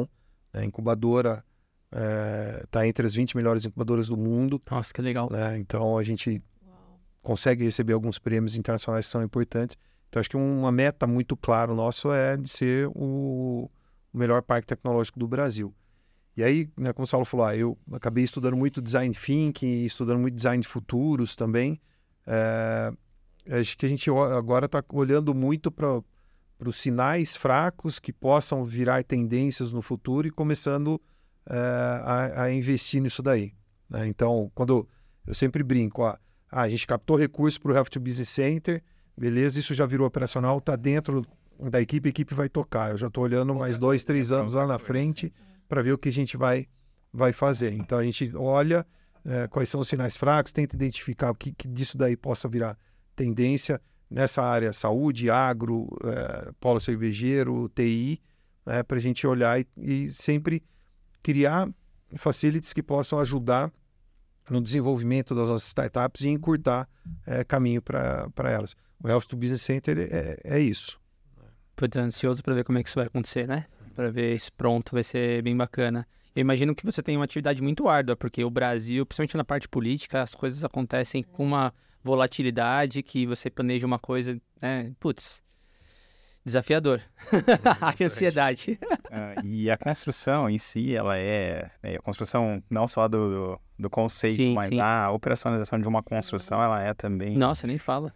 Se, se montar um escritório já é difícil, imagina um negócio desse. Uma sala pra Spectrum aumentar no Sim. Fernet. Aumentar a Spectra já é difícil. É, imagina- que é só mesa. É. Gente, foi muito bom. Eu geralmente a gente termina com bate-bola. Eu vou. É bem rápido, são perguntas simples. É, você já tá com a sua preparada aí ou eu vou fazer as duas seguidas aqui? Não faz, pode, pode tocar Tá. todas. Qual a principal ferramenta de trabalho hoje de vocês? Pode ser qualquer coisa, pode ser computador, pode ser o que você quiser. Tem gente que fala Outlook, Microsoft, tem gente que fala Teams, Internet, celular, Word. Word, Sabe que a gente tem feito bom uso do Slack. Slack. O primeiro que tá falando, tá vendo? O, o povo de negócio fala Slack. É. Coisa que a gente Quê? Primeiro que falou Slack, né, Leo? É, é bate-bola, mas cabe uma explicação. Opa, com super. certeza, com É, certeza. já tem algumas equipes, assim, há dois anos a gente faz uso. E aí, de repente, algumas outras empresas também, algumas outras equipes estão percebendo que precisam, né, de mais agilidade nessa, nessa comunicação. E estão passando a fazer uso também. Aí todo mundo começa a fazer uso. É. Aí já era. Aí aí já é a ferramenta pela ferramenta. assim. Eu, Isso. eu brigo muito com ele porque ele, ele testa um aplica- aplicativo novo a cada semana. e aí, cara, Ele é o- e toda hora ele vem assim, ó, comecei a usar isso aqui, vamos implementar isso aqui, daqui a pouco ele já tá usando outro, usando outro. No ciclo da inovação, ele é os formers ali, os primeiros. Abandono rápido também. É. testando. Faz parte. Na verdade, o que eu ia falar né, é, é mais um método do que uma, uma ferramenta, que é design de futuro. Eu tenho olhado muito para design de futuros desejáveis e estou investindo cada vez mais nisso, porque eu acho que ah, daí a gente vai conseguir traçar um futuro é, legal para o Supera e diferente. Com certeza. E aí já passa a segunda, então, em seguida, que tem a ver É, com isso. bate-bola esse primeiro, hein? Então tá ótimo. É, qual a principal, então, fonte de conteúdo que você consome e você consome? Assim, pra se atualizar, pra estar ligado com o que você quer fazer do futuro, é, ou não, ou do dia a dia de vocês? Cara, em futuros é MWeb, muito. E eu, eu ouço muito podcast. Muito podcast. E aí- Daqui ou de fora, os dois? Eu, uso, eu ouço muito. eu- até a gente tava brincando que saiu lá do, do Spotify. Eu achei que ia dar o. Eu ouço, ouço muito o IdeaCast da, Sei qual que é. da Harvard. Sei qual que é. eu adoro. Não, Tá errado se não apareceu, hein? ainda não. Ele precisa abrir Vai aparecer agora. A gente tem que falar mais de inovação pra ele A gente é muito nichado. É. pra-. Não, e eu também, podcast, Podcast. o tempo todo, assim, ouvindo tudo que possa aparecer. E aí eu não vou tanto para ambiente de negócio, eu vou para tudo. Eu também. Eu adoro também. Várias coisas, e aí eu chego para ele assim, e falo assim, cara, você viu que isso? Eu falo assim, cara, não tem nada a ver. Eu falei, "Não, na minha cabeça tem, então, tipo, uma hora eu consigo desenrolar para falar um negócio ali que, que eu vi ali no podcast que falava sobre espiritualidade. Sim. Pra mim, cada ano, as retrospectivas vêm do Spotify, cada ano tá aumentando, assim, exponencialmente o número de minutos. Eu fico impressionado comigo mesmo. Falo, nossa, eu só ouço podcast, ó. Só ouço podcast o dia inteiro. Carro, e é, é- é ótimo viajar. É ótimo ficar no trânsito, porque aí eu... Não, vir Vou- pro Ribeirão vai vir vários. É. assim. E antes eu, antes, antes do podcast, assim, eu já sempre consumi, desde os, acho que 2017 aí com o Leandro, a gente já consumia bastante, mas eu tinha o Audible, não sei se vocês já viram, um aplicativo de que lê, lê livros. E pra mim era ótimo. sim, eu sim. comprava, só que era em inglês na época, mas tá tudo bem, e aí eu ouvia muito livro, só que tem livro que são 10, 12 horas e tudo mais. E aí o podcast, quando eu troquei podcast, eu falei, putz, agora ferrou, não tenho mais tempo pra ver livro. Porque o podcast é... E aí você vai vendo pessoa e é muito interessante. Aí você vê da guerra até o espiritual, não sei o que. Aí, tipo, putz, eu não consigo. Esse ano eu li muito pouco livro, inclusive, por causa disso. Mas Eu, pra você ter ideia, eu ando 120 km por dia né, em Ribeirão. Eu vou pra, da minha casa pro Supera, volto para almoçar, vou pro Supera, vou para a universidade. Dá 120, cara. você dá bastante tempo de coisa pra você ouvir É, então, podcast. Da, da minha casa até o Supera leva uns 20, 20 e poucos minutos. Eu É. vou ouvindo o podcast É, todo. inteiro. nossa, eu imagino. E eu acho muito bom, assim, tem podcasts muito bons, é, tanto do Muito. Brasil quanto fora. É muito bacana, é bacana mesmo. Somos grandes consumidores. Eu geralmente faço uma terceira, mas eu não quero fazer essa terceira porque eu quero dar tempo de um espaço de uma última pergunta que eu acho que a gente não fez, que é importante. Se as pessoas tiverem interesse e querem, por exemplo, entrar no Supera, como que é o caminho pra tentar botar uma ideia lá com vocês e tudo mais? As portas de entrada hoje são pelos processos seletivos mesmo, né? A gente faz dois processos seletivos para incubação por ano. Então, é um edital que é, é, publicado no nosso site, a gente forma ali, tipo, uma, uma sequência ali de atividades para que a gente consiga avaliar quais são as ideias e as pessoas que estão é, submetendo essas ideias. É sempre super bem-vindo, né? Ter novas ideias, novas áreas e, e, e coisas novas acontecendo. Acho que isso é fundamental para a gente. E, mas assim, esse é um modelo que a gente segue há muito tempo e que de alguma maneira também tem as suas barreiras. Então é só duas vezes por ano e tal. E aí, mais recentemente, também nos permitindo criar coisas novas, a gente criou uma associação que é um membership.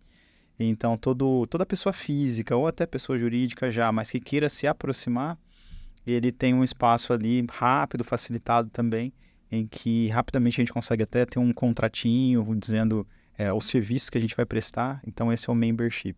Isso, só complementando, desde a pessoa física até uma startup em fase inicial é, e também é, o pessoal, uma startup que é egressa da incubadora, mas não ficou no parque, e também a parte corporate. A gente também pega no, no próprio membership hoje grandes empresas que queiram, de uma certa forma, se relacionar com o Supera. Que legal. E também nos seguindo na, nas redes sociais. É. Né? Que são quais? Pode já falar, porque já, a gente vai colocar na descrição do vídeo, do episódio aqui, mas quais são as, as redes sociais de vocês? Instagram é Superapark, é. né? YouTube é Superapark também. LinkedIn também. LinkedIn também. E, e, no site... No Parque site, com QE. Parque com QE. E no site tem todas essas informações, né, de Sim, vocês, que a gente já pode por lá também. Exatamente. E quem quiser se inscrever também na nossa newsletter, tá ali. Nossa, oh, é, vale muito a pena, é bem bacana. É, eu recebo ela com, com frequência, porque também vocês têm é, talks, né? Tem pessoas que vêm dar palestras aqui. Eu imagino que não sei se é só para quem tá aqui, mas eu tô sempre vendo quem que vem, quem que não vem, justamente porque é, é um assunto interessante. Eu vejo live lá também, né? E aí é muito bacana, porque se tá aqui, provavelmente deve ser pessoas boas, inclusive, né? Mais alguma coisa, Maria? Não, Ou... Faz a sua última pergunta, não? Não, é, minha, minha última pergunta era... É... Acho que vai ser uma boa resposta. Eles, Vamos ver. são super surpreendentes. Vamos ver. É, minha, eu sempre faço a pergunta do rito. Se vocês dois têm algum rito que vocês fazem diariamente para sentir que ó, o dia começou um ritual, é... Não, meu dia começa a partir disso daqui. Ou termina, né? Ou termina, pode ser, se o ritual for de terminar, né? Bom, acho que a gente tenta, não sei se a gente consegue fazer isso todo dia, né? É, eu, por exemplo, eu chego, não espero muito cedo, né? Acordo um pouquinho antes das seis, chego lá por volta das sete, sete e pouco, até porque deixo meus filhos na escola também. E aí eu bloqueei minha agenda para das sete às nove é, ou das 7 às 8 e meia, vai, é, consumir conteúdo e planejar o, o dia. E aí sempre na sexta-feira eu planejo a semana seguinte. Ah, fazer isso daí. Preciso fazer isso daí. Caso, acordando mais cedo. Não, é, é, preciso fazer isso aí também. No caso, Preciso fazer isso aí também. Exatamente. É. E você? Cara. É, exato. Pode fazer na sua madrugada. Também. É. Eu já sou mais da prática física, né? Tipo, adoro correr também. Hoje mais um, parado, mais um, hein, Léo? Ó. Então, Ponte da corrida. Mais um da maratona aqui, ó. Né? Eu sou da bike. É. Sou de mountain bike. Legal. Tá, eu vou pra prática esportiva e também pra meditação. Tá? Eu, vou, eu começo desse jeito e vou pegando no tranco ao longo do dia. um café e outro. Exatamente. Não, maravilha, maravilha. Então. Ah, gente, nossa, muito obrigado. Foi maravilhoso. A cabeça fica assim, ó, fervendo de. É verdade. De possibilidades, assim. Eu espero que a, o pessoal que está ouvindo a gente, está assistindo, é, consiga ser impactado por, pelo que vocês estão fazendo. Eu não sei, né? É, essa meta de ser o melhor maior parque do Brasil, acho que está bem próxima, né? e, e, parabéns pelo que vocês estão fazendo. Eu acho que é, é muito necessário que alguém esteja pensando anos à frente para que nosso país cresça, evolua, né? E, e, entregue aquilo que a gente consegue fazer, não é? Então, acho que é muito potencial que tem nas pessoas, nos ensinos, nas academias, nas universidades. E fico feliz de saber que tudo isso está acontecendo e já está super tracionado, né? Vocês têm empresas do começo ao meio e fim, né? A gente é, a gente falou não, não só com a, a gente, disso. exato, a gente tem ali que no fora que real... começa na incubadora e tá no parque, né? A gente entrevistou também as meninas da Live Science que estão incubadas, enfim, por, por conta da nossa área, mas a gente vê, né? Então é, é muito palpável o que vocês estão fazendo. É, foi muito, muito legal saber de todos os esforços, né? Porque é muito trabalho. Acho que as, as pessoas não veem é, o por trás, né? Muitas vezes. Mas eu fico feliz de vocês terem compartilhado isso também. Para as pessoas também entenderem que é preciso muito trabalho, né? Para se chegar em algum lugar. E que bom que vocês estão facilitando tudo isso. É, faço delas as minhas palavras. É um prazer ter vocês aqui. Fiquei muito feliz de conhecê-los. É, a ideia da gente ter vindo para Ribeirão foi para falar sobre inovação. A gente vem fazendo alguns episódios em relação a isso. E aí a gente falou com o Betão, falou: não, a gente precisa falar de Nova USP. A gente queria falar com vocês e trazer exemplos também. A gente não conseguiu falar isso aqui porque é muito pouco tempo. Mas vocês vão ver os próximos episódios. Provavelmente vai ter exemplos aqui do Supera.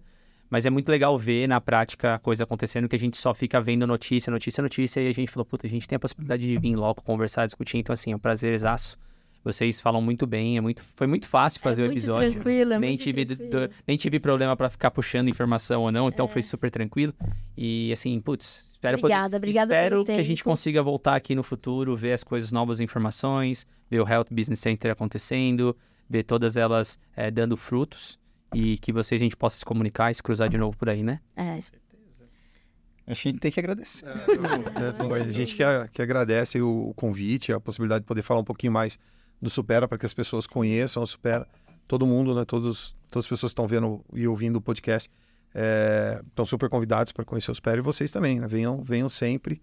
Tem muita coisa boa acontecendo. lá. Aí, Leandro, ó, vai ter que fazer vídeo lá, Leandro. Já sabe, já sabe. Vocês estão convidados. que difícil, né? Triste. Sim, sim. Obrigada, meninas. É. É, tem que é, É. ter bastante coisa para fazer aqui. E eu só queria também, é, além de agradecer, deixar esse reforço, porque o Supera, na verdade, é para todos, né? Acho que é para quem está nos assistindo, para quem né, pensa em empreender, para quem quer trocar uma ideia, Quem quer testar alguma quem coisa. quer testar as coisas. Então, por favor, saibam, saibam disso. Putz, É, eu queria, Forçados isso. eu queria ter tido e acesso a essa informação quando eu tava na pós. Porque, assim, apesar da gente de eu ter tido experiências muito boas, a minha cabeça era para ser professor, era para ser. E, e é muito importante saber que você tem uma outra opção, sabe? Que você Uhum. pode ter, que é o que tá acontecendo mais hoje, né? Então, assim, acho que essa é a- uma informação que eu gostaria de deixar também, como você falou. Supera para todos, né? Então, assim. Então. Encerrando, galera, não deixe lá de se inscrever no nosso, nosso- na- no nosso canal. Ativa o sininho, deixa os comentários. Diga pra gente se você gostou desse episódio, se você não gostou. Se você não gostou, não diz. Nem diz. que é melhor não falar, a gente se esforça pra trazer, mas eu tenho certeza que vocês vão gostar. Então no Spotify também, dá o like lá, é, deixa os comentários, interage com a gente. Na, os Apple fãs, Leandro, o que, que eles têm que fazer, Leandro? Os Apple fãs? Dá cinco estrelas. Dá cinco estrelas aonde? No, Apple, Podcast. e no Spotify também. No Spotify, é, que aí não é o Apple fã, né? Aí ele é um Spotify fã, Fã. talvez. É, Spotify. E também não se esquece que a gente deixou aqui na descrição, então, o link lá, todos os acessos às informações do Supera, é, os guias de filtro gratuito dos nossos parceiros cromatografando e o acesso aos cursos para descomplicar sua vida no HPLC, beleza? Então, encerrando mais uma vez, como o pastor dizia, que o acaso favoreça as mentes preparadas e que alguma dessa informação Pelo seja o acaso. Se não tiver informação aqui que não favoreça esperando. vocês, acho que vocês estão fazendo errado, hein? Pelo amor de Deus. Então, até o próximo episódio. Tchau. Yeah.